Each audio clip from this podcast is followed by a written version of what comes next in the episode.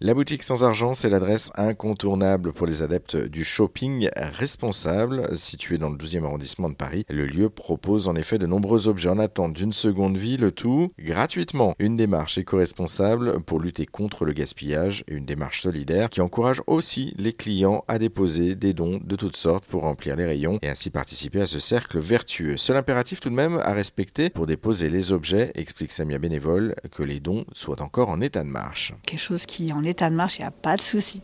Vous apportez une cafetière, attention, apportez une cafetière, vous n'oubliez pas le café et les gâteaux. Attention.